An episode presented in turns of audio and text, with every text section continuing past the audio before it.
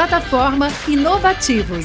Diariamente, lideranças e especialistas de todos os segmentos do mercado abordam temas como gestão, tecnologia, inovação, sustentabilidade, empreendedorismo, negócios e comportamento. Nossa proposta é compartilhar conhecimento com autoridade para você saber as novidades do mercado onde estiver seja por meio do nosso portal, revista digital, newsletter, vídeos, TV, podcast ou pelas nossas redes sociais.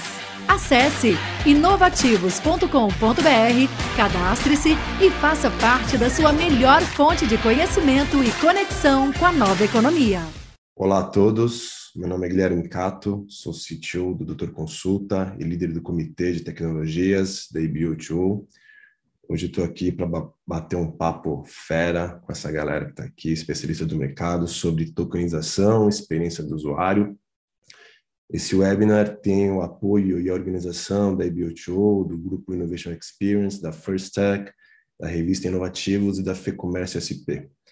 Queria, queria aproveitar para avisar a galera que está nos assistindo aí, se quiser interagir, mandar uma mensagem, perguntas, por favor, utilizem o canal do YouTube do Grupo Inovativos. Legal? Uh, e sem mais delongas aqui, eu queria pedir para o pessoal se apresentar, tá? Começando aqui pela falar um pouco, né, de vocês, trabalho, que trabalho, que empresa que trabalham, qual atividade que fazem. Começando aqui pela, pela galera que aparece aqui na, na ordem da Camila, do Marcos, do Bruno e do Edmar. Bom dia, pessoal. Guilherme, obrigada pelo convite. Muito feliz de estar participando aqui desse painel junto com vocês. Eu sou a Camila, sou responsável pela fintech é, Magalu, pela parte de operações. Então, toda experiência aí que envolve o cliente, os serviços, os produtos que ele utiliza, é, eu sou responsável pela operação que atende as demandas né, e o dia a dia desses clientes, tanto pessoa física quanto jurídica.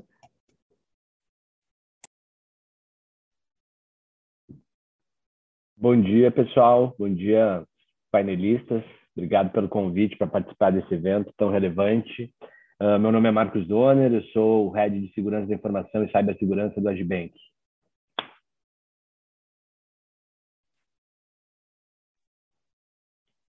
Bom dia, Bom dia pessoal. pessoal. Opa, vai lá, Edmar. Vai lá, Bruno. vai lá. Então tá, bom dia pessoal, eu sou o Bruno, obrigado pelo convite aí. Eu estou no momento de transição, era CISO do Magazine Luiza, agora estou partindo para um novo desafio na segunda-feira. E é, obrigado pelo convite, muito feliz de fazer parte desse grupo aqui. Bom, agora sim. bom dia pessoal, meu nome é Edmar Siqueira, sou Head de Inovação aqui da First Tech. Tenho trabalhado aí há, já algum tempinho, né, com meio de pagamento.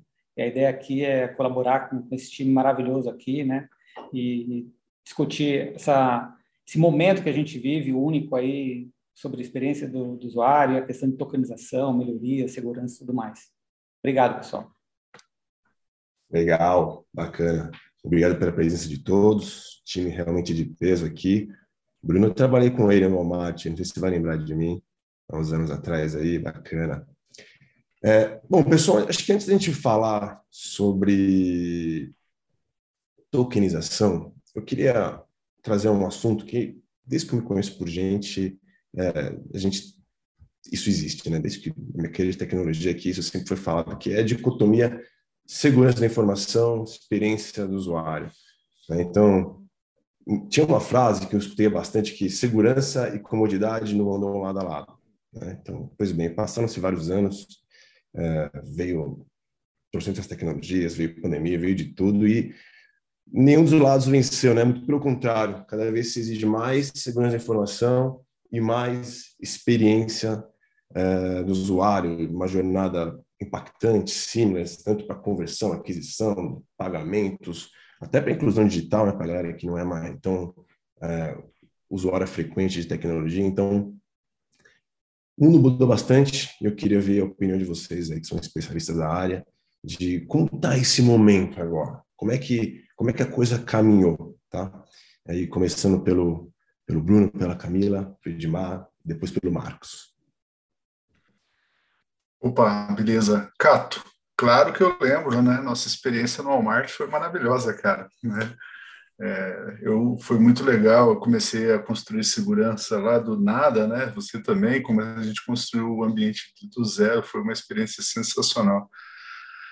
Enfim, é, eu, eu, eu, esse ponto que você trouxe aí de segurança, usabilidade, experiência, aí é sempre um desafio, né? Mas eu, eu sempre, todos os eventos que eu faço, eu comento sobre um artigo de 1970 de pessoas lá da computação do MIT, Saltz and Schroeder, é o nome da, dos autores, que eles falam que tem um conceito que chama Psychology Acceptability. O que, que é isso?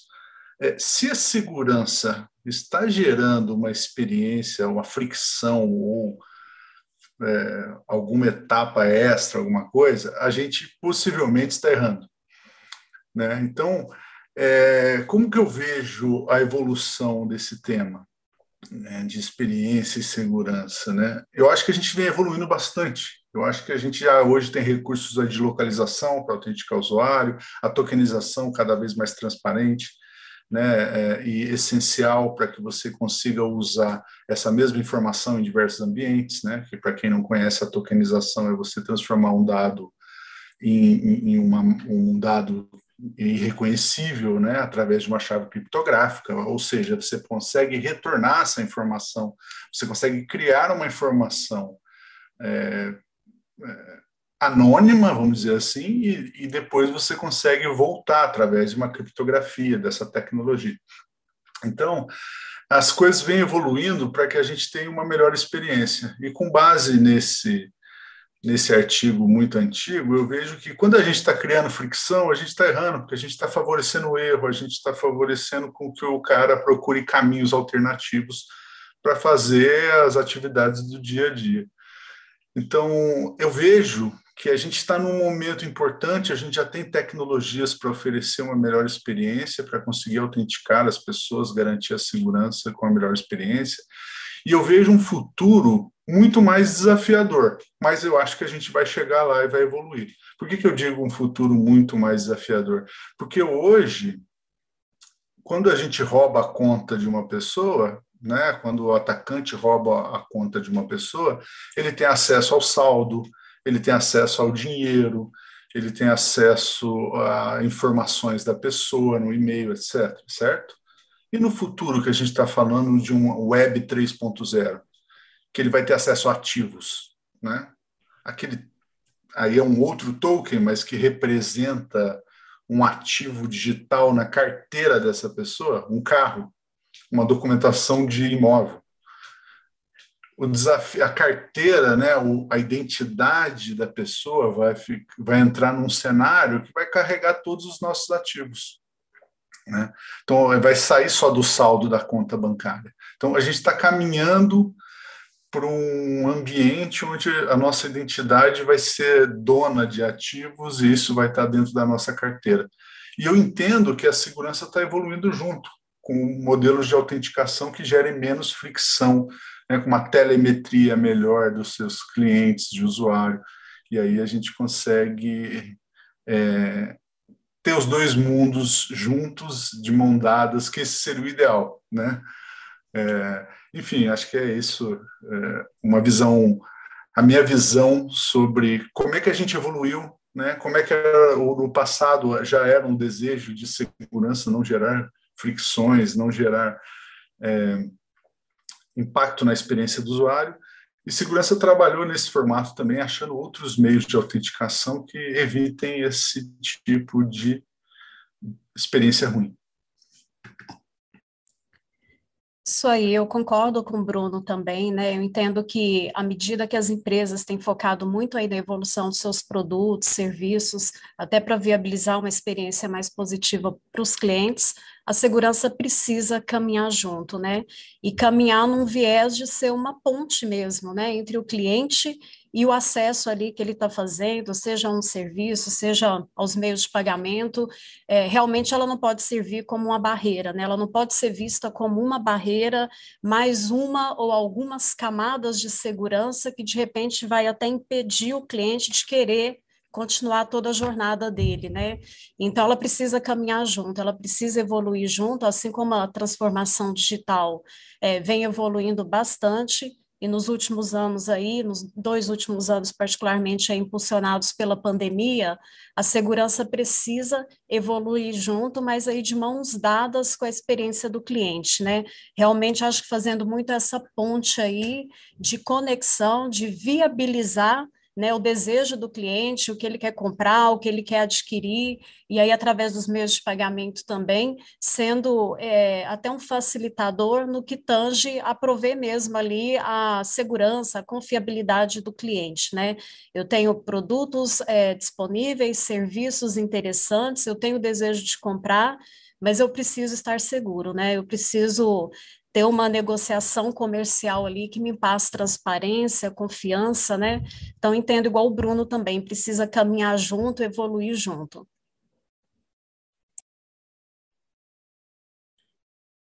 Vou tentar complementar aqui, vocês falaram coisas extremamente importantes, o Bruno, a Camila, e essa questão, né, quando a gente fala do, do ambiente, desse mundo, né, de, de ambiente, de compras online, é, da transação, que a gente chama de transação do cartão não presente, isso vem crescendo de forma exponencial. Né? Então, o mundo dos aplicativos mobile também vem crescendo. O, o, nosso usuário na ponta, ele quer uma transação, ele quer cadastrar o aplicativo, ele quer facilidade de uso, facilidade também de, de autenticação. É isso que ele busca. Quando você, às vezes, indica aí para um, um amigo, né? Fala assim, olha, tem um aplicativo legal aqui para você fazer compra, enfim. Ele, primeiro, a pergunta que ele faz é: mas é seguro? Né? A gente já viu diversas vezes, mas é seguro? Você vê a importância também da, da, da segurança nos aplicativos móveis, né? Na, na, no comércio eletrônico como um todo. Quando a gente fala também das transações de comércio eletrônico, a gente não pode esquecer das fraudes, que também vem aumentando. Se o comércio eletrônico, a transação aumenta, as fraudes também aumentam. Então, com, por isso que a gente assim tem que pensar na segurança. E a segurança ela não pode gerar, igual o Bruno comentou, não pode gerar fricção, né? Porque o usuário na ponta ele quer uma transação sem fricção.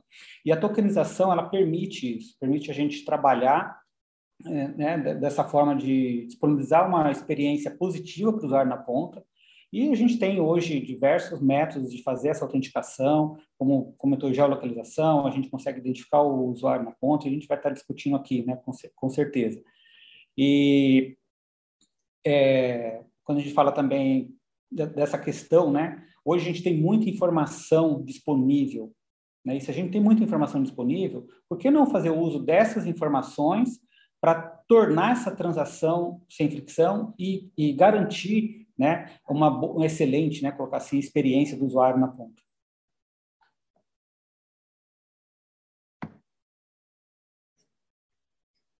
Boa, Marcos, quer completar? Vamos lá, vamos complementar. Vou, vou, vou concordar com tudo que, que, que, foi falado até então, uh, mas não esquecer da, da busca pelo equilíbrio em relação ao volume de fraudes eletrônicas que a gente tem. É óbvio né, que, o, que, o, que o usuário, que o, que o cliente, o consumidor do nosso produto digital, ele quer sim uma, uma, uma experiência cada vez mais fluida, só que a gente, a gente não, não teve ainda, no, falando em Brasil, tá? O Brasil, por exemplo, ele é, ele é o país uh, no mundo que mais usa o WhatsApp. E olha o volume de ataques orientados ao WhatsApp, né? Que é o principal mensageiro eletrônico do país. A gente usa mais WhatsApp do que e-mail. E olha o volume de ataques direcionados ao WhatsApp, por exemplo, que a gente tem. Então, aquelas orientações básicas, né, de segundo fator de autenticação para o mensageiro eletrônico, pô, é onde a gente troca conversas. Tem instituições que já estão colocando determinado tipo de transação no WhatsApp, mas de forma tímida. Por quê? Porque a gente não teve, a gente, a gente tem uh, conduzido uma jornada crescente de digitalização e de diminuir passos uh, de confirmação de transação, de autenticação e de autorização. Só que a curva em relação ao volume de perdas das empresas de todos os segmentos, tá? Não é porque uh, acho que banco aqui, banco na sua essência sou eu, mas a gente pode falar uh, do Magalu, a gente pode falar da PayPal, que também tem transação para caramba na essência dos seus negócios digitais. Então, é, essas curvas de, de, de perdas uh, operacionais e financeiras, na, na, sua essência, elas não diminuem.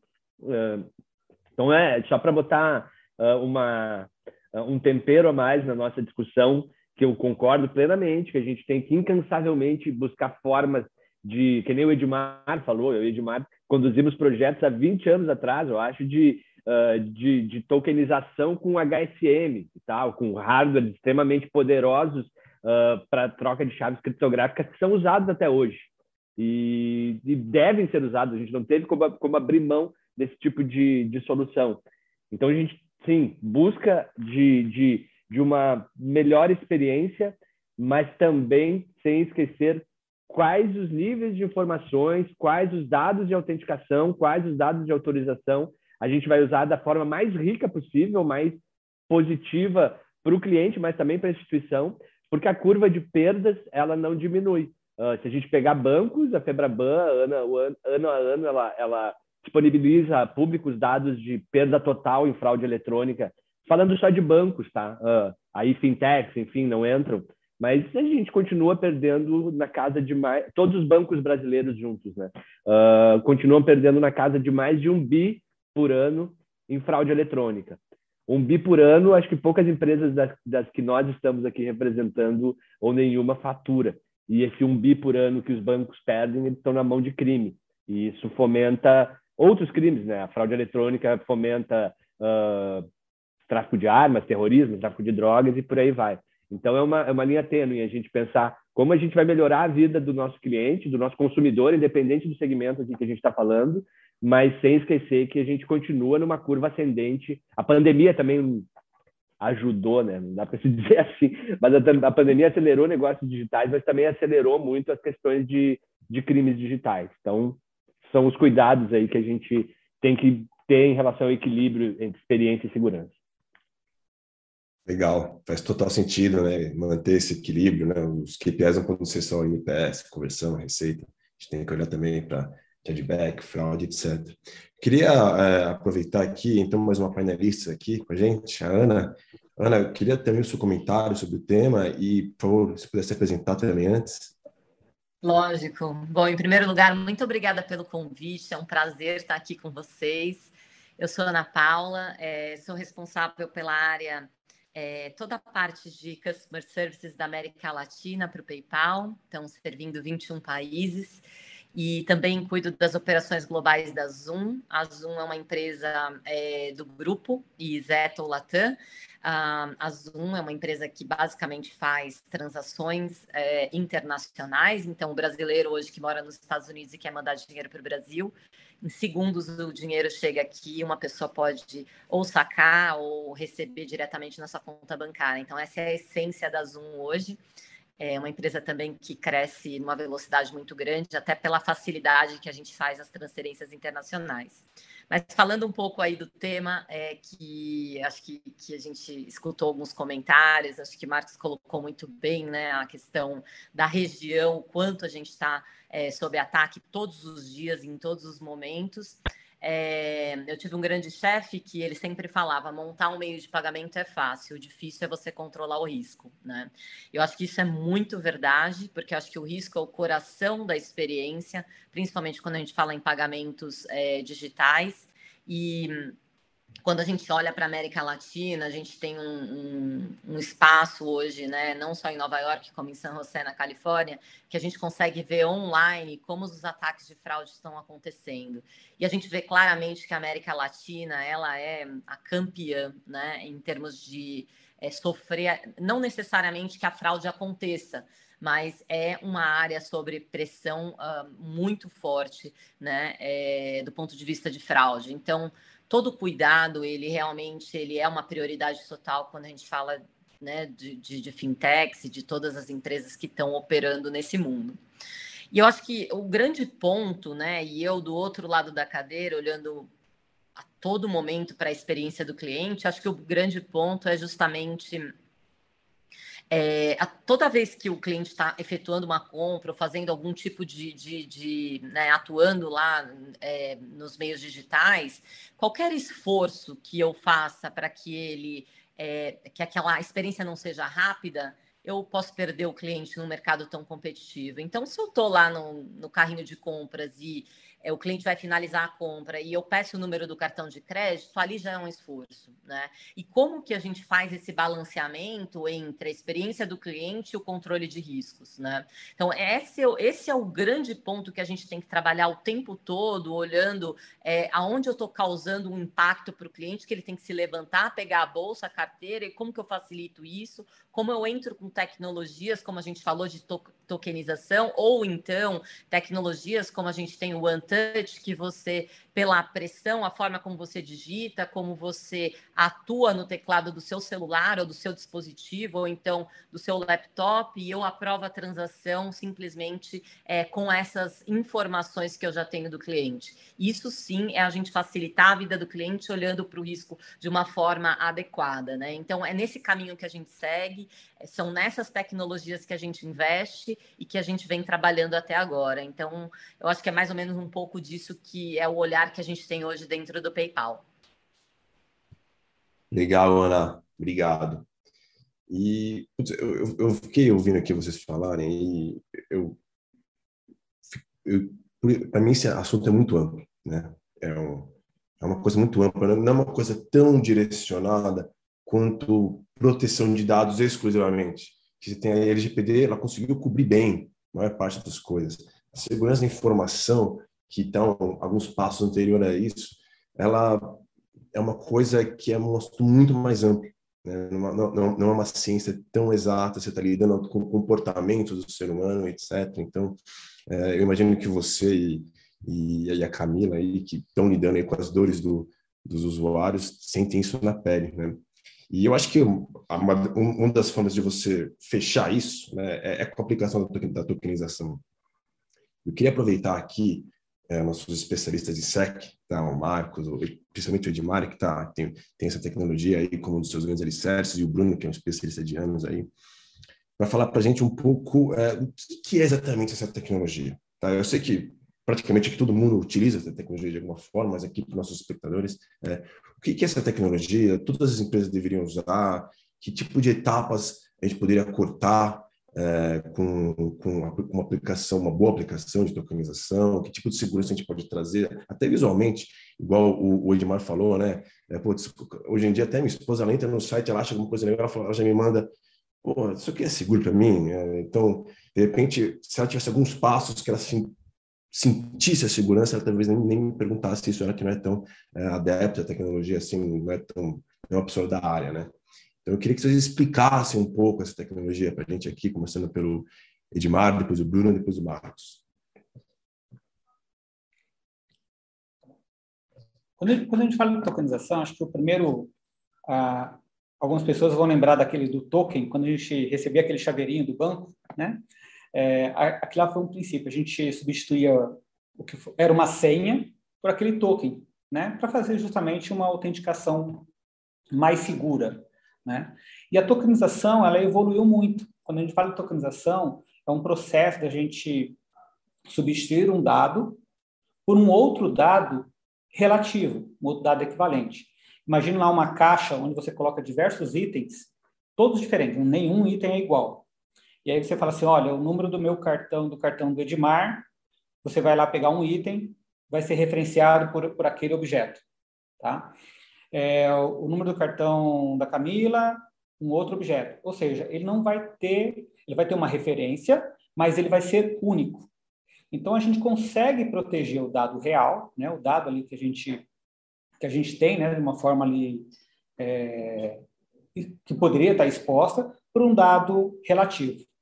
É claro, quando a gente fala de tecnologia, a gente aplica um algoritmo de criptografia, a gente aplica uma chave para proteger esse dado. Tá? É, o que a gente tem hoje, né, quando a gente fala de tokenização, a gente aplica a tokenização não só né, em número de cartão de crédito, então ele tem as bandeiras que já têm seus recursos de tokenização, a gente tem empresas que, que possuem soluções de tokenização, é, também, quando a gente você falou de LGPD. LGPD a gente utiliza muito tokenização, né? Para proteger o dado. Olha, eu quero proteger lá o, o, nome de todos os meus clientes, endereço e tudo mais. Deixar somente o primeiro nome ou sobrenome exposto. Então, você consegue aplicar tudo isso. E uma forma muito importante, né? Que tokenização também a gente protege o dado mas a gente não altera a característica dele. Vamos supor aqui, é, se o dado ele é numérico, o, uma vez tokenizado, o, dado, o, o token dele também vai ser numérico. Isso nos ajuda muito, né, principalmente o pessoal de desenvolvimento, em que fala assim, olha, o dado lá era, vou colocar o um exemplo, do número de cartão, e aí depois você tokenizou, ele vai continuar sendo um dado numérico como número de cartão, ele não vai ser nada binário, enfim. Né? Então, a questão do processo de tokenização ele é aplicado hoje né, por diversas empresas, em diversos métodos aí, né, que, que a gente tem, e, mas quando a gente fala de transação financeira, né, é um recurso hoje que as próprias bandeiras já, já têm isso disponível, né, e que a gente pode extrair uma grande de, de benefícios, né, aí por, por, por parte aí da, dessas aplicações de proteção.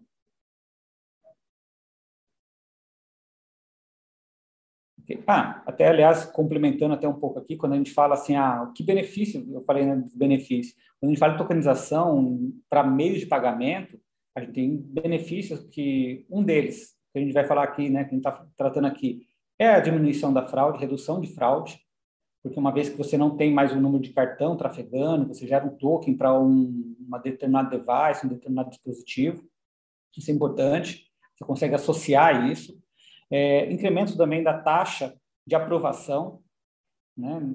Todo mundo, a gente fala assim, todo mundo que né, o comércio como um todo fala assim, puxa, como é que fica a taxa de, de aprovação? Eu vou lá, vou digitar.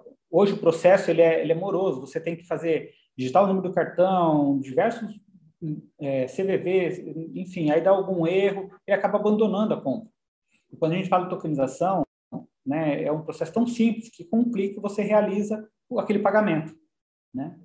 E, e aí a gente entra numa transação sem fricção, né? Quando eu falei um único clique, você já utiliza aquele token, você não precisa digitar CVV, não precisa digitar nada, e você realiza aquele pagamento, aquela conta.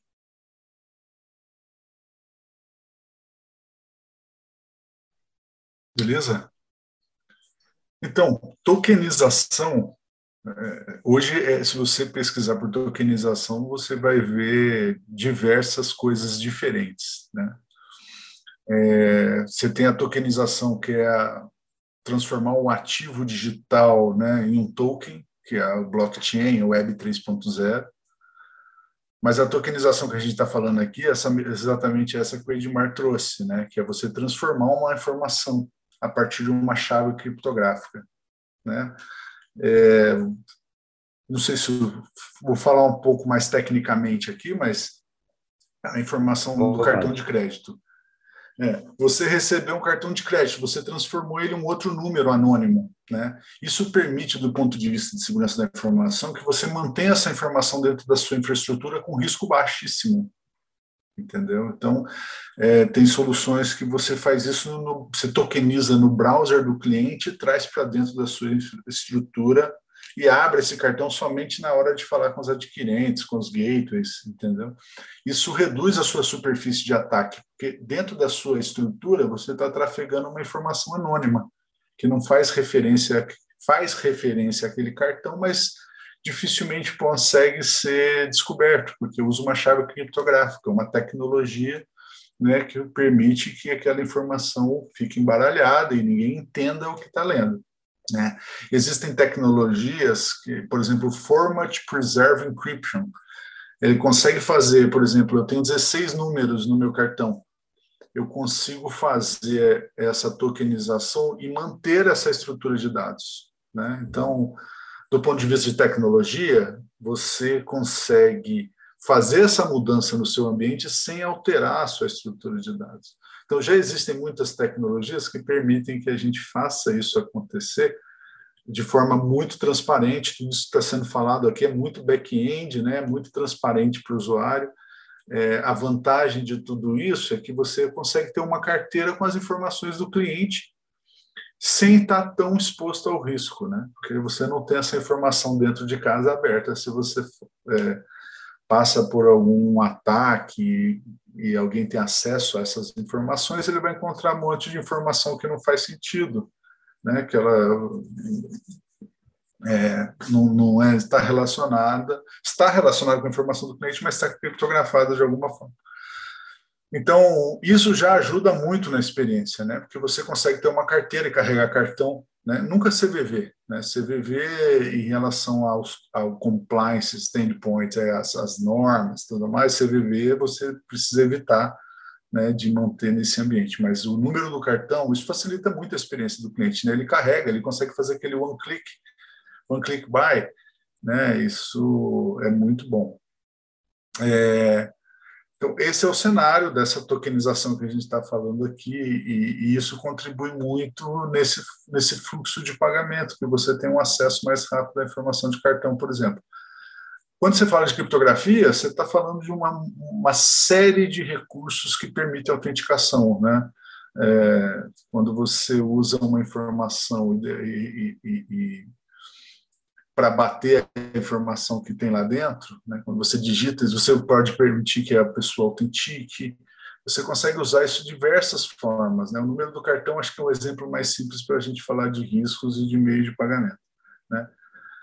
Então, a tokenização é importante não só para a experiência nesse caso também. Se você tem um leak, que é um caso que vem acontecendo, né, informações aí no mercado, você é, todo mundo está exposto, né? Porque pega um cartão de um lado, usa em outro, e aí a, a, fraude voa, né? Como o pessoal tem falado. Mas quando você tem esse ambiente mais controlado e tokenizado, você evita que essa informação seja utilizada pelo atacante. Então, isso é importante tanto para a experiência, mas quanto para reduzir muito a, a superfície de ataque das empresas, né? resumidamente.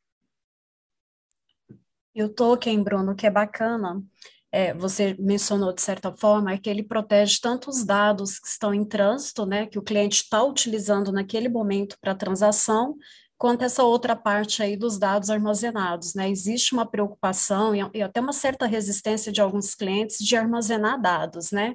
Quando entra num site, num e-commerce, viu que precisa digitar dados, é uma das preocupações principais, né? Então, ele é bem abrangente nesse sentido, que não são somente os dados que eu estou utilizando naquele momento para compra, né?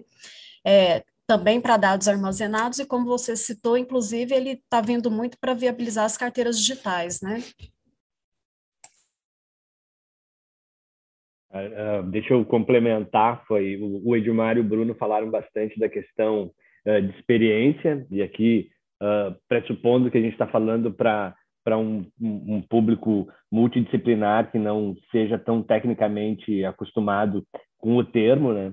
Quando é que as pessoas, quando é que o, o consumidor de, de serviços uh, financeiros em geral, de meios de pagamento, começou a ter acesso com a palavra token? Uh, sei lá, acho que é mais de uma dezena de anos atrás, quando a gente começou a ter acesso a um token físico para internet banking, quando a gente nem tinha bancos digitais ainda. Né? Algo que hoje a gente considera inadmissível. Quem de nós aqui, ou quem, de, quem que está nos assistindo, admite ter que andar com um celular e um chaveirinho físico para autenticar sua transação. Então esse foi o início do nosso da nossa uh, do nosso conhecimento, da nossa uh, vida com token, né? Quando nós ganhamos um token físico lá do nosso banco, que hoje em dia a gente não quer nem ver perto e, e, e não admite. Mas a, a, o que a, a Camila falou e o que o Bruno falaram também sobre falou também sobre os aspectos de proteção da nossa camada, não só transacional, não só aquilo que o cliente uh, transaciona de dados, mas aquilo que está dentro da nossa infraestrutura de sistemas, de arquitetura, de, de, da própria tecnologia que suporta a transação, que suporta o meio de pagamento. E falando de cartão, de banco digital, de internet, uh, de qualquer tipo de, de pagamento eletrônico, Uh, os tokens que a gente usa dentro da nossa infraestrutura, a tokenização dentro da nossa tecnologia, ela é extremamente exigida. Uh, a Ana Paula falou ali uma, uma, a frase do antigo chefe dela que é fantástico, né? Montar o meio de pagamento no Brasil, na América Latina, é fácil. Difícil é a gente ter controle sobre os riscos em relação a esses meios de pagamento. E hoje a gente vive, né? É, é fácil também montar uma, uma, uma, indústria de meio de pagamento, até um banco digital, porque a gente depende muito de, depende não, vive muito no mundo de automação, de pipelines de desenvolvimento automatizado, de deploys constantes e automatizados, de multiplicidade de serviços em nuvem, uh, on-premises e concomitantes, né? A gente, a gente tem hoje muito o, o, a jornada de transformação digital, que ela não é mais jornada nenhuma, né? Ela já é perene. A gente colocar um, um botão novo no banco digital, no meio de pagamento, ou sei lá, ter um lançamento uh, de um cartão que agora não é mais com senha, mas por aproximação, a gente tem toda uma infraestrutura que suporta isso, que é uma infraestrutura de tecnologia e de sistemas completamente ágil, uh, completamente automatizada uh, nuvens, Kubernetes, tal, toda, tudo isso que tecnicamente a gente não vai entrar em detalhes aqui, mas que a gente depende sim de tokenização da nossa infraestrutura, das integrações, da conectividade entre sistemas, entre redes, entre nuvens, uh, entre sistemas, e os tokens fazem parte disso. Assim como eles fazem parte da vida do, do consumidor, do cliente, do serviço digital, ele faz parte da nossa infraestrutura de tecnologia para conceitos uh, que para nós podem até ser tão óbvios, mas que o Bruno falou com muita propriedade no que diz respeito à criptografia. A gente cifrar os dados através de tecnologias de tokenização dentro da nossa tecnologia que suporta o nosso serviço financeiro, o nosso meio de pagamento, o que quer que seja. Boa. Marcos, os nossos espectadores e o time aqui são, é, são multidisciplinares, mas essa distância aqui, cara, é cada vez menor, né? Cada vez mais high touch, high end. É, eu queria aproveitar aqui a, a Ana e, e, e, a Camila, que é assim, é, obviamente é que a pergunta que eu vou fazer era um pouco aberta, tá? Mas eu acho que vocês têm essa sensibilidade é, de qual o impacto, falando de KPIs operacionais mesmo, assim, qual o impacto que é, uma segurança da informação não muito implementada é, não, muito, não muito bem implementada, com uma tokenização bem implementada, por exemplo, é, a gente tem, principalmente no meio de pagamento, né, que a gente está falando da parte mais sensível, estou expondo os meus principais dados ali, né? A gente ainda não está falando de 3.0, né, igual o, Bruno trouxe, mas estou colocando ali meus dados no cartão, meus dados pessoais, e eu, eu entendo que é, a empresa de vocês, a Magalu e, e, e, a PayPal passaram por uma curva né, de aprendizado e de evolução, né? Como é que foi é, quebrar essas barreiras e que impactos em KPIs operacionais, tanto de conversão quanto de, de fraude, de chargeback, vocês tiver, que tipo de evolução vocês tiveram conforme a evolução na segurança da informação e tokenização foi aumentando? Começando aí pela Ana e depois a Camila. Lógico. Bom, eu acho que é, só para a gente contextualizar é, onde a gente hoje olha e trabalha, né? É, existe, existe um, um link ou uma correlação direta entre a fidelidade e o esforço. Ou seja, quanto maior o esforço do cliente, menor a fidelidade. Isso é um exemplo clássico em qualquer dos serviços que a gente use hoje seja um serviço de, tecno, de um serviço de telefonia, seja um serviço de é, pagamentos é, digitais, de carteiras digitais, seja um serviço todos os serviços que a gente usa hoje, a percepção do cliente, a fidelidade dela, dele ou dela, tem um link absolutamente direto é, com o esforço. Isso significa que eu eu, eu vou perder cliente quando o esforço para resolver um problema ele for alto. Né? Os problemas vão existir. A gente, obviamente, tem que olhar para os processos de uma forma com que eu evite que o cliente tenha que, a qualquer momento, falar: olha, como que eu faço isso? Ou tenho que pegar no telefone, eu tenho que acionar um chat, eu tenho que mandar um e-mail, ou qualquer que seja é, uma dessas circunstâncias, ele tem uma correlação direta. Então, quando a gente é, pensa em fidelização, ou tokenização, ou qualquer que seja o, o tema, né? Tudo que a gente quer, o que as empresas buscam, são os clientes é, fiéis e utilizando a marca e cada vez mais né, é, fã da marca, o que a gente poderia dizer. E aí, quando a gente olha para as métricas e essa transformação que vem vindo já de algum tempo que a gente vem trabalhando e olhando para esse conceito, fidelização versus esforço, como eu reduzo o esforço e torno o cliente ainda mais fiel à minha marca, é, são as métricas que a gente criou para olhar para isso, né? Então, quando a gente fala de experiência do cliente no passado, a gente olhava muito, né, assim, é, para é, métricas de telefone, produtividade, o tempo de resposta, alguma coisa nesse sentido. Hoje a gente já olha de uma forma diferente. Então, nas pesquisas, que é o que a gente chama de NPS, né, e algumas empresas usam o CSAT, o NPS, que é o Net Promoted Score, eu acho que na grande maioria, né, hoje já usa é, essa metodologia. A gente trouxe também dentro é, das avaliações, da onde a gente captura a percepção do cliente, o Net Effort Score, é, que é, é, por exemplo, né, então, qual foi o seu esforço, né, Cato, para resolver um problema ou para é, para alguma situação específica dentro da jornada do cliente, em todos os momentos que ele interage com o PayPal. Então, de modo geral, é obviamente que a gente olha para a produtividade também, o que é importante, mas a gente olha para a produtividade, então, falando das grandes métricas ou KPIs que a gente segue hoje, NPS, Net Promoted Score, o esforço do cliente NES, que é o que a gente chama, né, o Net Effort Score, e a gente olha para uma métrica que é super inovadora, que é o CCPH, que é justamente o quê? O número de contatos que eu resolvo por hora, considerando os recontatos, as transferências. Então, não é simplesmente a produtividade pela produtividade, é a produtividade resolvida, né? Então, eu olho quantas ligações eu estou transferindo e abato desse, dessa métrica, quantas, liga, quantas é, recontatos eu estou tendo e abato dessa métrica. Então, eu acho que a gente olha para a produtividade de uma forma muito mais efetiva. E são essas as grandes métricas que a gente acompanha hoje para ter certeza que estamos no caminho certo do ponto de vista de satisfação. Então, só falando assim em grandes linhas do que é, a gente olha em termos de KPIs, tá? É, aqui no Magalu, né, toda a experiência do cliente, a jornada é, não é muito diferente do que a Ana já colocou. E aí, além do esforço, eu trago um ponto aqui que a gente é, percebeu que é muito relevante até nas nossas pesquisas também, que é a compreensão, né? Então, a segurança, a tokenização, por exemplo, a partir do momento que o cliente compreende, que ele entende melhor né, o, o real motivo, qual benefício eu vou ter, isso vai me facilitar onde, né? Que ele não entenda que seja só uma barreira ali, talvez num primeiro momento, mas que a partir dos próximos acessos ele vai ter uma experiência muito mais ágil, muito mais fluida. Então, a gente tem trabalhado muito esse ponto ponto da compreensão nas nossas jornadas.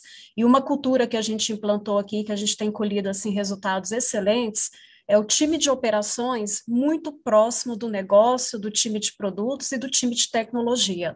Então, nós temos fóruns aqui recorrentes, onde a gente discute né, toda essa jornada, todo, todos esses possíveis impactos na experiência do cliente, porque a gente entende que tem que caminhar junto, né? Então, o produto está trabalhando ali para evoluir os seus serviços, os produtos financeiros, tecnologia para prover toda essa parte aí, né, de infraestrutura, de segurança, mas do lado de operações, nós somos a voz do cliente. Então, a gente está ali no dia a dia, ouvindo, né, e, e experimentando junto com ele todas essas dores, todos os possíveis ofensores, o que está legal, o que não está. Então, Ana, nós aqui também, além da, da questão do, do, dos ofensores, né, do esforço que seria a mais ou não de ter mais camadas de segurança, a gente tem trabalhado muito forte na compreensão também, principalmente para o público que ainda não é muito bancarizado, que não é muito digital, ou entrou nessa imersão aí mais recentemente, pós-pandemia, às vezes não conhece nenhum conceito de token, né? Então a gente tem trabalhado muito nesse aspecto também, e, e, como a Ana também mencionou, via pesquisa de satisfação, via NPS, a gente vai colhendo esses feedbacks e junto com os times de produto e até tecnologia, a gente vai refinando e melhorando cada vez mais os nossos processos e a experiência para o usuário. Legal. É, o, o, assunto agora acho que está cada vez mais é, se conectando, né? a, a, Ana falou que medem até o, o esforço do, do, do cliente para concluir uma transação, para não, não, abandonar um carrinho, uma compra. E, putz, acho que é, esse é um, é um, ponto essencial nesse papo aqui, né? Que problemas, quais são os problemas, que barreiras a gente está tirando é, do, do, nosso cliente, do nosso usuário com a tokenização? É um assunto que ele é, tem muito a ver com jornada, mas que ele simplesmente não é desenhar uma jornada perfeita, né? não é só, putz, eu quero resolver um problema com o mobile first, né? Eu preciso ser secured by design para todas as business words possíveis aqui, mas porque é, é uma grande verdade, né? Então eu queria escutar aqui do Marcos e do Edgar e do Bruno, é, que de mais legal vocês já viram né, na implementação é, de tokenização que remove essas barreiras, esse, esse esforço? Né? A gente vai depois sentir isso lá na ponta com, é, com o tamanho do esforço, com o NPS, com o aumento de conversão, etc. Que, assim, obviamente, a gente já falou aqui de ter um quick buy, que existe muito tempo, muito tempo, mas fora isso, o que vocês estão observando que é aí disparado das melhores tecnologias está quebrando essas barreiras, diminuindo o esforço, diminuindo a quantidade de cliques, de tela, de esforço. Hoje, antigamente, eu lembro que de cada 10 pagamentos que eu fazia, um aparecia, oh, estamos avaliando aqui o processamento, estou rodando em background alguma coisa. Hoje em dia nem tem mais isso, né? Está cada vez mais nervo, faça um clique ali, a compra já é aprovada. Então, eu acho que a gente caminhou bem. E o que, que tem agora para remover de esforço, de fricção nessas compras? começar então a, a, pergunta é bem bem desafiadora, uh, Cato, assim, porque eu vou conectar uh, com muito o que, a Ana Paula falou sobre as questões de NPS, né, dos índices de satisfação que a gente tem que medir, porque quem de nós aqui não está uh, no no caminho de uma de uma operação, de uma transação, de uma compra do nosso dia a dia, e aí se tu tem que correr até a tua carteira para pegar o CVV do cartão que tu não sabe, se precisa de algum dado que tu, que tu não tem memorizado, tu abandona. Isso é, é, é, é natural. Então, tem todo esse contexto de, de satisfação e também, muito importante, o contexto de churn, né? do, do, do abandono, não só de transação, como o abandono uh, da instituição. Eu não quero mais uh, ter a minha conta e usar esse e-commerce. Eu não quero mais usar esse banco digital. Eu não quero mais usar esse, ban esse meio de pagamento. Então, são, são conceitos muito importantes que conectam diretamente com as novas necessidades de, de tecnologias, que nem tu, tu, tu questiona, Cato, sobre melhorar a, a experiência. Acho que tem muito a ver também. A, a, gente não pode deixar, quando a gente fala em experiência, a gente tem que olhar o contexto, uh, o público, o consumidor que a gente está atendendo. Uh, PayPal atende fora do Brasil, por exemplo. Uh, Magalu, acredito que só aqui, mas eu, como, como banco, um banco digital que ele não é só digital, ele tem uma busca pelo Omnichannel e que tem atendimento, uma presença física muito grande ainda, pela nossa origem de mercado de crédito. Tu trabalha com uma classe Brasil, que são as classes, economicamente falando, C, D e E, que elas têm muita dificuldade até em manter o seu dispositivo. E, e aqui sabemos que, que um dos nossos a, nossa identidade ela está tá diretamente associada ao nosso dispositivo. Ele é um dos nossos principais meios de, de, de segurança na nossa cadeia de transação digital. E hoje é extremamente desafiador a gente ter essa, essa conexão entre a manutenção de dispositivos e até de operadoras uh, pelas classes menos favorecidas que dominam a nossa, a nossa economia e a sociedade, infelizmente. Então, quando a gente fala naquilo que tem mais avançado em relação a, a, a meios de, de autenticação, de transação, de autorização, tokenização, a gente pode falar em, em biometria comportamental, que ela vai avaliar determinados comportamentos que tu tem uh, no manuseio do teu dispositivo, do teu celular, e a partir desses comportamentos uh, ela vai tirar barreiras de, de autenticação ou de autorização uh, dentro de um meio digital ou dentro de uma transação. Mas ao passo que existem tecnologias como essa, de, de, de biometria comportamental, entre outras, que ainda, ainda tem a questão de não serem baratas. Né? São tecnologias que ainda são caras para os padrões Brasil, tem a questão de, uh, de troca de dispositivo, de mudança de celular, de mudança de operadora, uh, pela nossa, pela, por grande parte, da nossa classe consumidora uh, de serviços. E é uma classe que ela até vive um pouco à margem da, da bancarização. É, um, é uma, a gente tem uma concentração bancária muito grande aqui nos cinco grandes bancos brasileiros, e os novos entrantes, os digitais, assim como nós viramos, todos são digitais. Né? São bancos que Uh, quando não são os cinco, cinco grandes, que, que, todo mundo sabe quais são, são bancos que, que se aproveitam de uma nova oferta de produto ou serviço para atender essas novas camadas. E é assim também que a gente teve essa explosão, ainda bem, uh, de fintechs, de novos meios de pagamento. Aqui a gente tem dois grandes exemplos, né? a PayPal e a Magalu, que estão podendo atender uma classe que vive à margem da bancarização. Uh, então, existem novos métodos, novas tecnologias muito avançadas, e eu falo sobre biometria comportamental como uma delas, mas que ela ainda tem impacto uh, no dispositivo das pessoas e ela tem impacto em custo, porque nós sabemos que a, a transação digital ela tirou uma operação de agência extremamente pesada, desde os primeiros internet bankings do Brasil, lá no, no final dos anos 90, ali para início dos anos 2000, quando começou a, a massificar mais o de internet para transações. Uh, olha a redução do volume de agências bancárias que a gente teve nesse período. É muito grande. E era uma operação muito pesada e muito mais cara do que uma transação digital.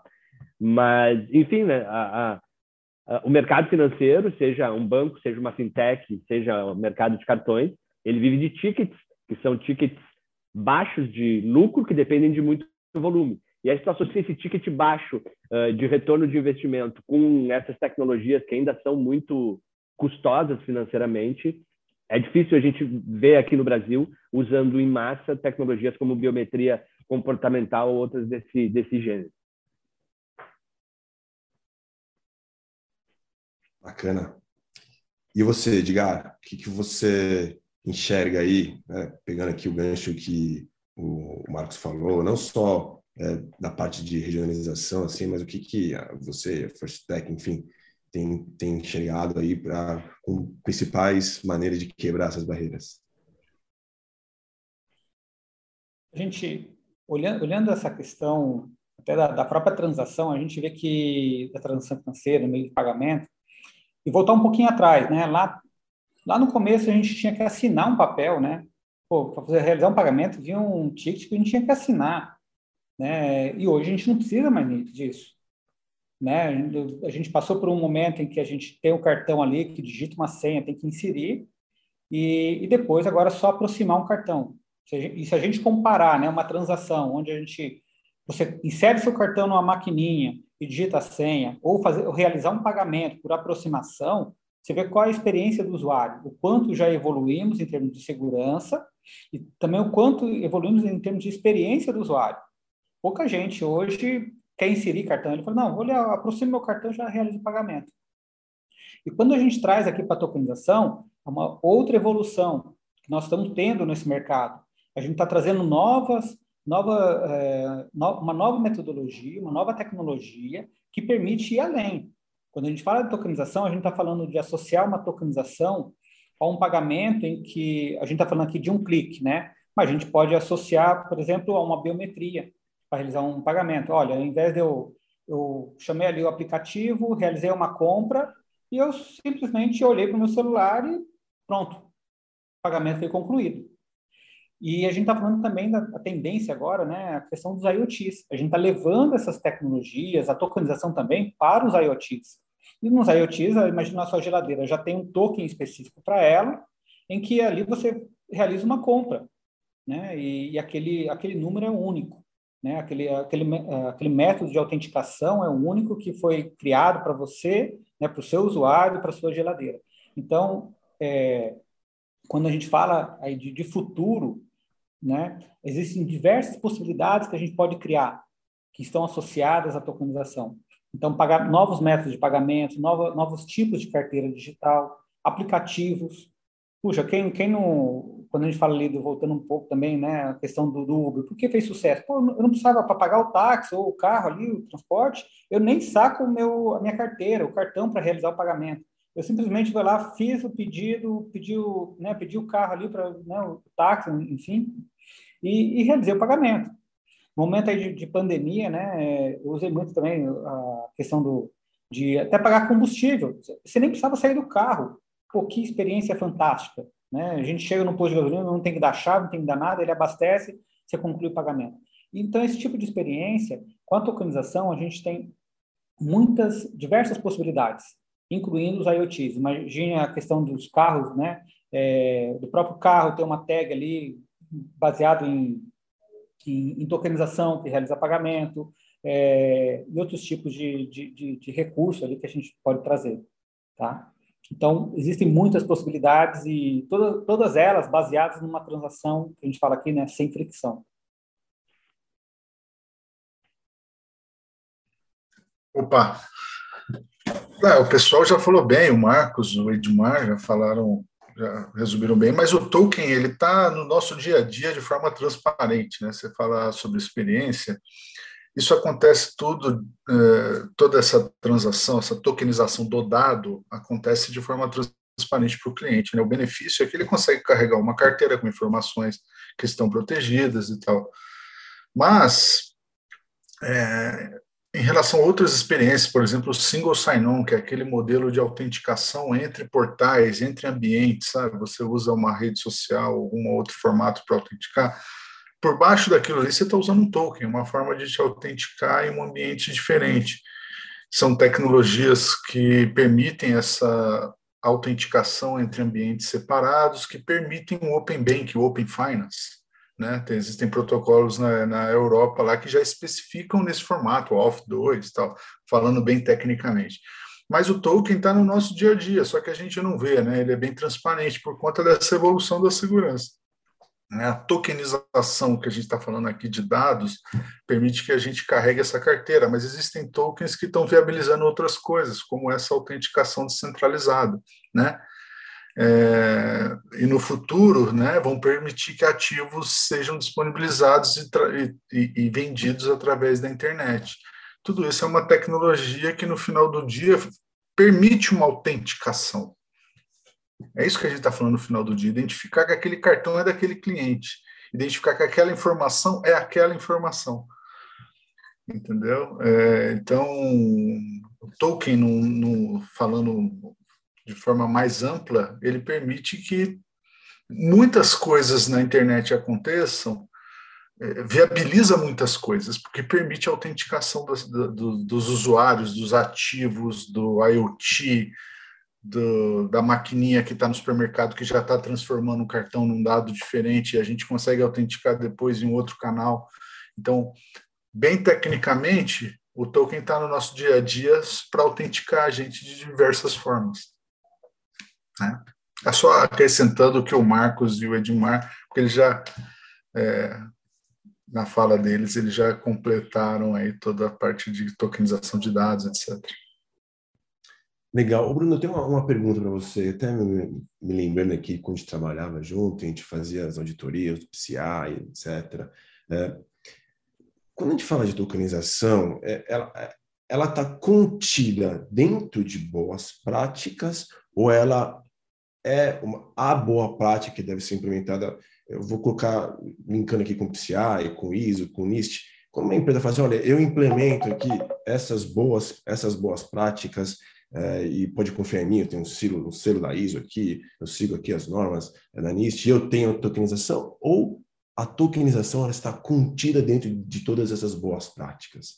É, como é que uma empresa pode ganhar autoridade, pode passar segurança para os seus usuários através da aplicação da tokenização? Boa. A tokenização, é, acho que para a percepção do usuário, é essa percepção de conseguir carregar o dado dele e, e, e permitir que esse dado fique seguro. Lembra lá na nossa experiência 2012, 2014, ali no Walmart.com, a gente já tinha uma tokenização. O que, que acontecia? O cliente ele digitava no browser o número do cartão. No browser, a gente já fazia a tokenização e recebia dentro do nosso ambiente tecnológico, nosso data center, o dado uh, já tokenizado. O que, que é isso para o pro profissional de segurança, para quem está dentro da empresa, isso é, uma, é maravilhoso. Porque você imagina se eu tenho um dado aberto que trafega no meu servidor, no meu banco de dados, no meu, no meu gateway de pagamento, em, em, em texto claro. Se algum desses ambientes for comprometido, o atacante ele vai ter acesso ao dado do cartão aberto. Então, o seu escopo de trabalho é muito maior, né? Porque você tem que gerenciar vulnerabilidades, o dia a dia da segurança, vulnerabilidades é, é um desafio gigantesco, é fazer aquela higiene da segurança, etc. E tal. Quando você tem um dado que é uma informação que o atacante não consiga usar em outro ambiente, se ele comprometer, é, sim, é um problema, mas não tem acesso à informação do cliente. Isso evita, evita diversos riscos, né? não só é, da indústria, que é o do PCI, mas vista é risco de reputação, de vazamento de dados, isso é um problema. Então, quando você usa uma tecnologia dessa de tokenização, você reduz muito a sua superfície de ataque, porque a informação que está trafegando, se o atacante tiver acesso, não compromete é, a sua reputação e, e, traz risco financeiro, etc. E tal. Então, para o profissional de segurança, é essencial. Né? O profissional de segurança, para reduzir a exposição dele, ele tem que reduzir o volume de dados trafegando dentro do ambiente. Né? Ele está trafegando esse dado, mas um dado anônimo, que se cair em mãos erradas não gera muito problema. Naquele período, é, 2014, a gente usou uma, a gente tokenizava usando uma solução de mercado, acho que foi o primeiro da América Latina, mas os nossos clientes já contavam com isso. E isso viabilizou para o negócio a possibilidade de vender com uma carteira, né? De o cara conseguir carregar o cartão dele. Então, uma solução tecnológica que reduz muito a sua superfície de ataque trouxe um benefício para o negócio sensacional, porque reduziu muita fricção o cliente só precisava digitar o CVV. Né? Para a gente já era, é, naquela época, né? a gente está falando aí de quase, sei lá, 10 anos atrás, 2012, aquela época já era um grande diferencial né, do, do, do Walmart.com. Você ajudou a fazer tudo isso, né, Cato? Então foi um sucesso. Boa, boa. nossa, nós todos. E, Edmar, é, eu, eu queria perguntar aqui para você, porque a gente evoluiu bastante, né? Hoje tem empresa nos ajudando, né? O Bruno acabou de falar, pô, a gente pegou uma solução, implementou na mão, na raça. É, acho que hoje está muito mais fácil da gente colocar essas soluções em place, né? É uma coisa muito mais fluida para as empresas. A gente não precisa ter grandes times especialistas em tokenização e criptografia para passar segurança para os nossos usuários. Né? Queria que você comentasse um pouco aí e quão fácil a gente está, qual o momento do, é, de segurança da informação, da, do, das, que as empresas têm oferecido, como é que você acha que está assim, o nível de maturidade relacionado à implementação, né? Mas falando assim, de quanto tempo vou levar, de quanto, qual vai ser o custo, isso reduziu bastante o tempo e custo, como é que está hoje? É, bem interessante mesmo, porque a gente acompanha, que nem o Bruno comentou, a longa data aí essa questão de tokenização, né? Desde quando ela surgiu mesmo, lá, lá atrás. E de lá para cá, muita coisa mudou. Então, a gente tem a tokenização, que você pode comprar soluções de tokenização e implementar dentro da sua empresa. Para atender, por exemplo, a LGPD, tá? É, mas quando a gente fala de transação de pagamento, o que, que as bandeiras, pensando aqui em PCI, né, tudo mais, o que, que as bandeiras fizeram? Elas criaram os seus sistemas de tokenização. Hoje, quem gera o token quando, de bandeira é a bandeira que gera o token para você. E, e, essas implementações, né, quando a gente fala das bandeiras, elas são baseadas em APIs. Então, você pega a Visa, você pega a Master, né, toda ela já tem um método de comunicação, de como você tem que comunicar e, e pedir um token. O processo mais complexo, colocar assim, seria o tempo de desenvolvimento e uso dessa, dessas APIs. É, nós, nós, fizemos todo, todo esse desenvolvimento justamente para integrar e já conversar direto com a bandeira, até porque a bandeira muitas vezes ela não, não fica conversando com cada estabelecimento, né? ela, ela conversa geralmente é com o adquirente. E, e, nesse processo, o que, o que, que é feito? Imagine que o estabelecimento comercial, ah, preciso tokenizar um, um dado de cartão. Ele vai fazer uma chamada, a gente vai identificar isso, passar para a bandeira, para Visa para Massa, colocar aqui, e ela vai também conversar com o banco. Uma vez que conversou com o banco, e aí, e aí é bem interessante, vou fazer até uma comparação aqui. A gente tem um sistema que hoje, né, boa parte do mercado tem usado, que é o 3D Security né? Onde a gente tem lá geolocalização, a gente sabe, a gente conhece qual é o device, a gente autentica o usuário. Então, da mesma forma que para gerar esse token, eu vou gerar toda essa parte de autenticação de uma forma bem transparente. O, o comércio em si, ele não precisa se preocupar com isso. Tá? A única coisa que ele vai fazer é, olha, está aqui meu cliente, ele está carregando, está é, tá pedindo um token para determinado cartão e nesse dispositivo. Ele vai passar algumas informações mínimas. Eu a gente conversa ali com a, com a Visa, que conversa, ou a Massa, né, enfim, com as bandeiras, que conversa com o banco. E se o banco permitir ali, quiser mais um tipo de autenticação, o banco fala assim, olha, eu quero que o seu usuário, é, antes de carregar esse cartão na, na carteira ou nesse aplicativo, ele, ele faça uma autenticação por SMS. Manda um SMS lá e faz uma, uma outro tipo de autenticação, tá? Para ter uma maior segurança. Uma vez feito isso, é gerado um token para aquele dispositivo, para aquele usuário ou para aquele aplicativo. E aí se tornou simples, porque é o mesmo, colocar uma relação aqui, é o mesmo que ter um cartão virtual único para aquele seu cliente. E aí a gente está falando de redução de fraude, por isso que a gente fala de um clique, porque uma vez que eu, puxa, eu carreguei ele no meu aplicativo aqui, na minha carteira, vou realizar um pagamento, eu, eu, dou um clique ali, aquele token, né, ou aquela referência do token vai trafegar, ela já é autenticada. Quando a gente fala de redução de, de, de risco, por quê? Quem foi que gerou aquele token para aquele dispositivo? Quem autorizou aquele token para aquele dispositivo? Foi a bandeira e foi o banco. Então não tem como a gente falar, por que, que eu vou fazer novas checagens, né, de, ou validações, tipo, ah, digita CVV. Não precisa ficar digitando CVV. Eu já gerei um token que eu validei previamente já, tá? É claro, ah, mas veio uma transação que utilizando esse token de um outro dispositivo ou de uma outra aplicação. Automaticamente a gente vai lá e pum, nega a transação. Não foi, não foi carregado para colocar assim, eu gerei um token para minha carteira e de repente o Guilherme está né, tá usando lá na aplicação sua, tá, Guilherme? O que vai acontecer? Nega a transação, tá? É, é como se fosse, o, eu amarro, né, o, o token ou equivalente, que eu falo assim, um cartão virtual para aquele, aquele tipo de carteira. Isso tudo baseado em APIs. Quando a gente fala de APIs, é, fica muito mais simples da gente fazer chamadas, integrar, né, conversar ali com as bandeiras. Isso é algo muito rápido. Eu falo aqui né, dentro da First Tech, assim, puxa, hoje a gente, em uma semana, a gente já está integrando tudo isso. Coisas que, se você. Projetos que poderiam durar.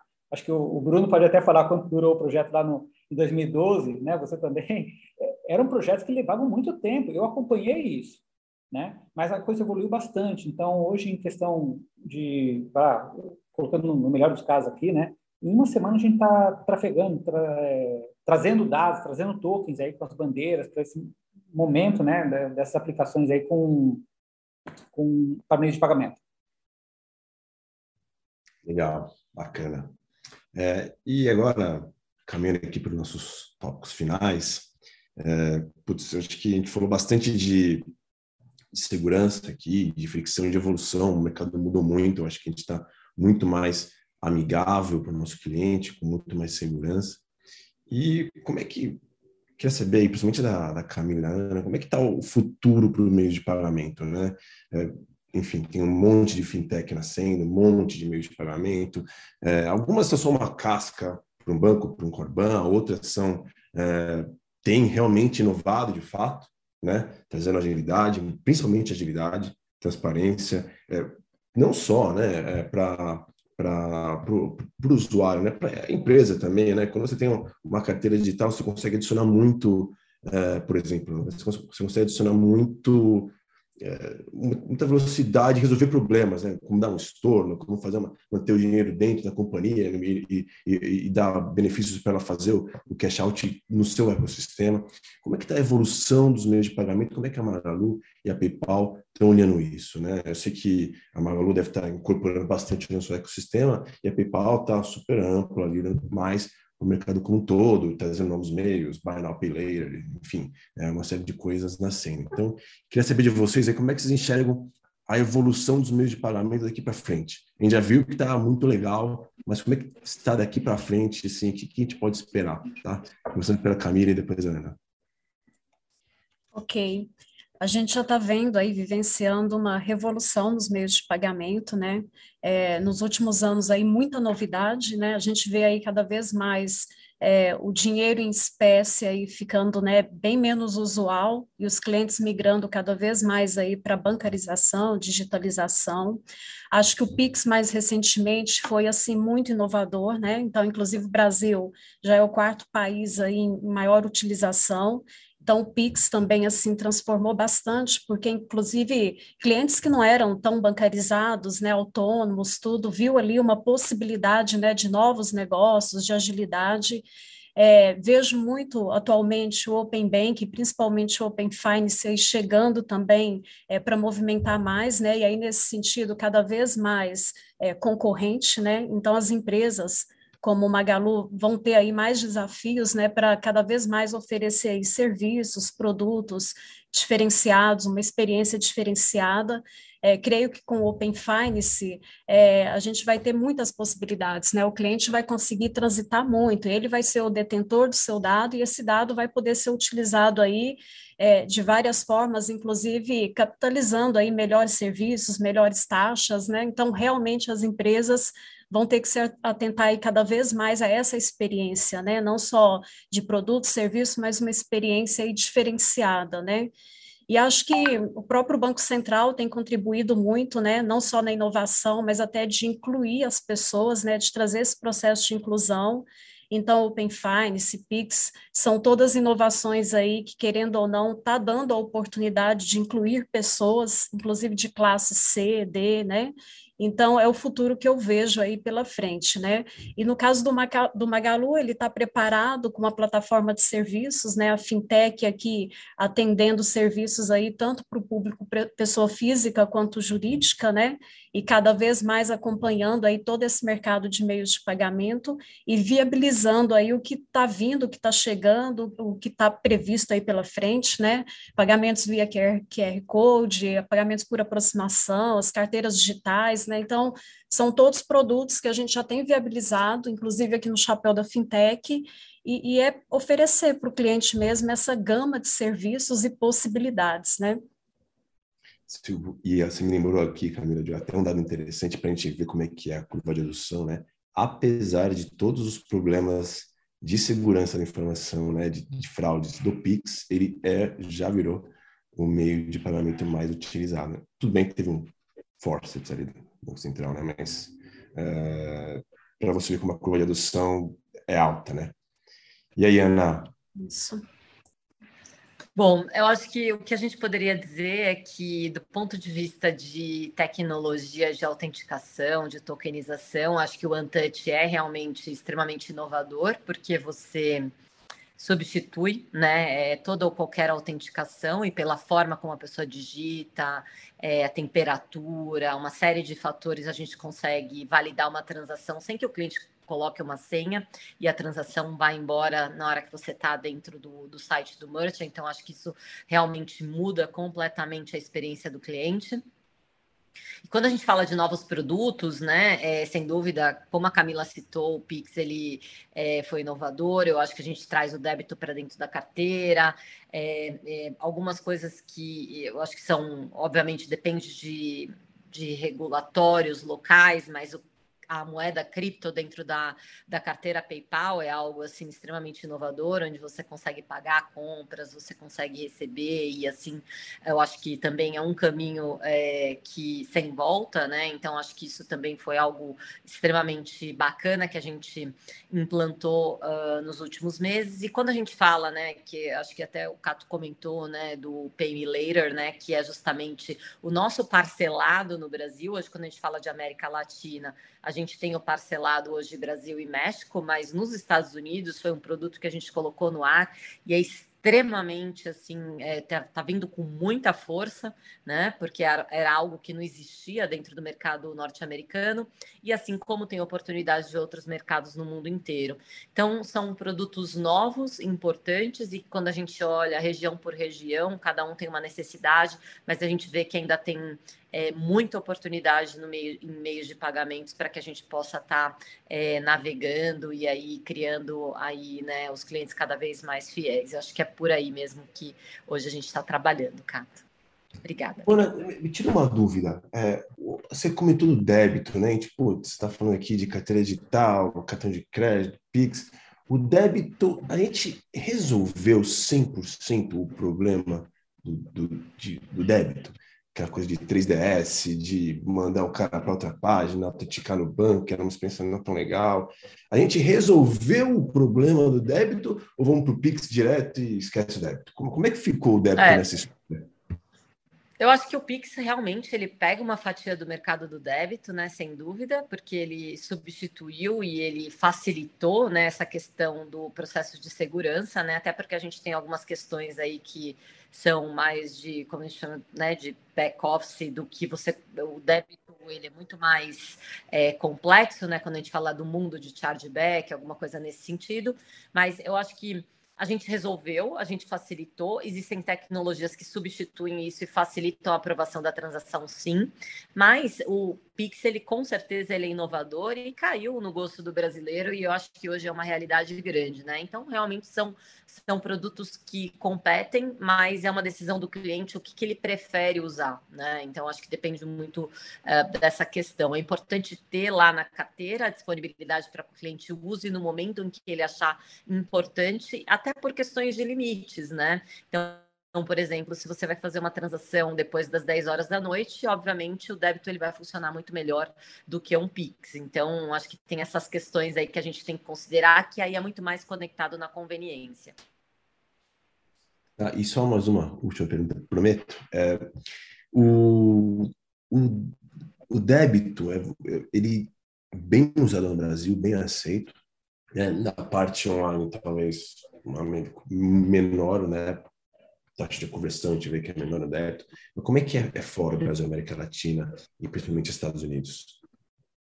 É, mundo americano muito forte também, né? É óbvio que a gente tem uma, um conceito, né, no mundo americano, Norte, North America, que eles têm um pouco mais da, da, da, consciência, né, do, da questão das milhas, dos programas de milhagens e fidelidade. Então, acho que isso tem um, acho que tem um apelo ainda maior. Mas hoje a gente tem um volume muito grande no débito no mercado americano e, obviamente, o crédito ele ainda é superior, mas a gente, ele é forte também lá.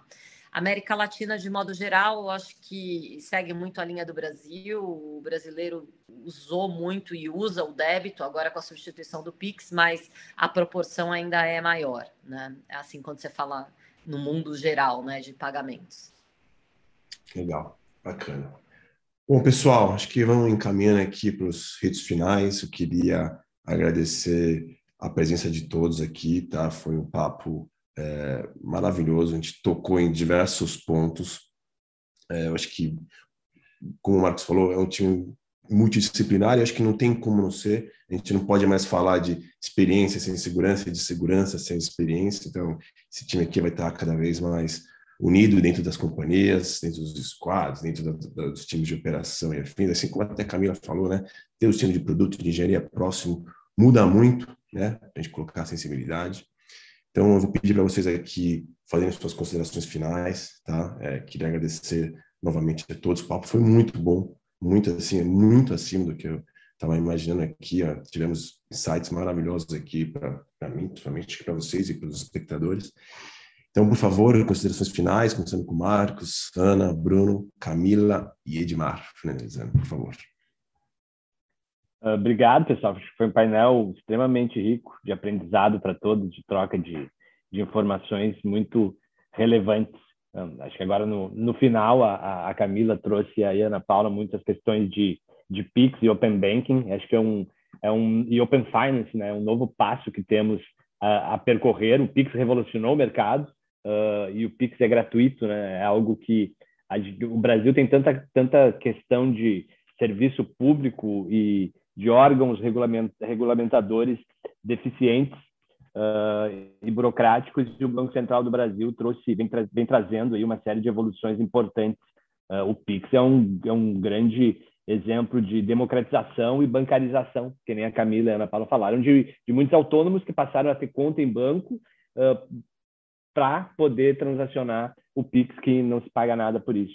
Então, esse foi um dos, dos exemplos aí de uma série de, de, de informações e de trocas muito bacanas que tivemos. Assim. Obrigado a vocês, obrigado, Cato, aí, por mediar o painel, obrigado aos participantes. Edmar, prazer em te reencontrar depois do primeiro HSM lá uns 20 anos atrás, que, que, que botamos em, em circulação para cartões.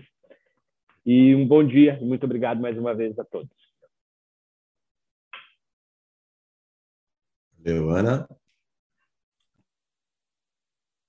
Bom, acho que a grande mensagem é a segurança é importante, a tokenização é extremamente importante para a gente acompanhar os movimentos, mas a gente tem que estar tá sempre olhando se a gente está resolvendo um problema da empresa ou um problema do cliente, né? Acho que esse é o ponto-chave e, e ter esse cuidado de não resolver só o problema da, da empresa e deixar aí os nossos clientes irem embora. Então, acho que essa é a grande mensagem. Agradeço demais a oportunidade, a troca, os aprendizados e é um prazer estar aqui com esse time maravilhoso. Muito obrigada. E o que vocês precisarem, estou à disposição para esclarecer depois. Me acionem. É um prazer trocar ideias aí e aprender com todos. Obrigada, Cata.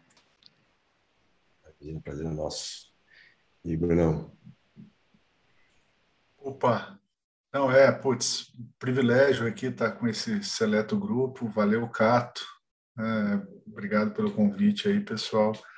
É, de novo, acho que de forma resumida, é, quem vai ganhar o jogo no futuro é quem oferecer os dois mundos né, da melhor forma possível. Você pode oferecer uma melhor experiência sem fricção, isso dá para fazer hoje com tecnologias que a gente tem, e ao mesmo tempo você tem que controlar o termômetro da fraude. Né?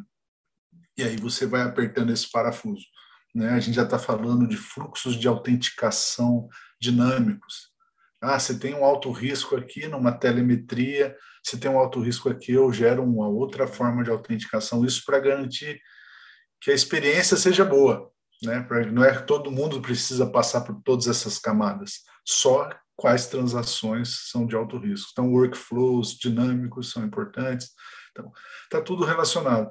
Quem conseguir fazer né? A gente já está vendo aí no mercado né, empresas fintechs que já estão conseguindo fazer essa experiência com controle de fraude bacana, elas já estão se destacando. Eu acho que os dois mundos precisam estar conectados. Né? A Ana trouxe esse ponto lá de quanto mais fidelização, etc. Enfim, acho que a mensagem é essa. Quem fizer bem esses dois mundos aí ganha jogo. É, de novo, obrigado pelo convite. Privilégio estar aqui com vocês. E contem comigo. Se precisar de alguma coisa, se quiser mais trocar uma ideia sobre o sistema, sobre o Web 3.0, que está relacionado ao meu negócio aí, que chama Earth Impact, eu estou super à disposição. Estou é... nas redes sociais ou através aí do, do pessoal que está promovendo o evento. Tá joia? Obrigado, um prazer. Legal, parabéns pelo seu trabalho prévio e boa sorte na nova empreitada aí. Camila e Edmar. Isso, é, eu, eu, creio realmente que usar o, o, bom senso aqui e muitos dados, né? Então, acho que as empresas têm aí acesso aos diversos dados para mapear os perfis de clientes, perfis de fraude, né? Até para não ser 880, né? É, numa das empresas que eu trabalhei anteriormente, que inclusive era um banco, a gente até brincava, né? A gente não pode ser assim, é, usar a segurança contra o cliente a ponto de qualquer cliente ser um possível fraudador, né? Tem que ser o contrário, eu não posso ir nesse extremo. E também não poderemos afrouxar aí as regras de segurança, né?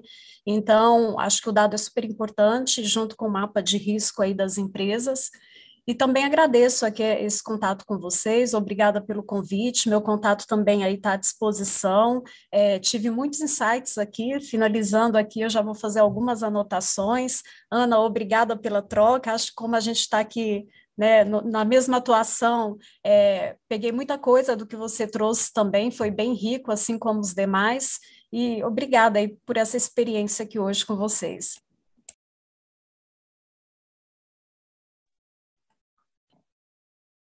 Bom, é, acho que a, todo mundo aqui acho que já deve ter ouvido a palavra do momento que, né, que a gente vê em meio de pagamento aqui no mercado é aquela questão do digital first, né?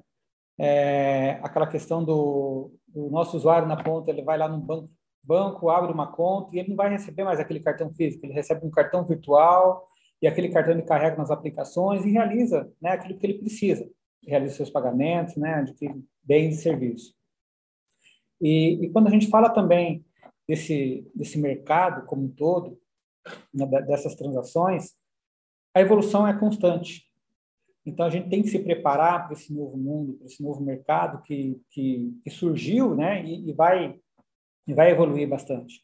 A conversa aqui foi, puxa, maravilhosa. muito bom discutir aqui com vocês aqui um tema muito importante né, dessa questão da tokenização, experiência do usuário. É, aprendemos muito aqui, espero que o público aí também tenha é, aprendido e, e, se tiver alguma dúvida, também estou à disposição, né, juntamente aqui com o time da, da Firstec, para auxiliá-los, enfim, é, de analisar as soluções. Como o Dona comentou, a gente vende HSM na, a longa data, mas não é só de HSM. Hoje a gente fala que o mercado de meio de pagamento ele, ele aumentou muito, né, e tem muitas necessidades, e a gente está preparado para isso, tá? Fico à disposição, muito obrigado pelo convite, obrigado, pessoal, e até uma próxima. Legal, obrigado novamente a todos e nos vemos no próximo webinar. Um abraço. Plataforma Inovativos. Diariamente, lideranças e especialistas de todos os segmentos do mercado abordam temas como gestão, tecnologia, inovação, sustentabilidade, empreendedorismo, negócios e comportamento.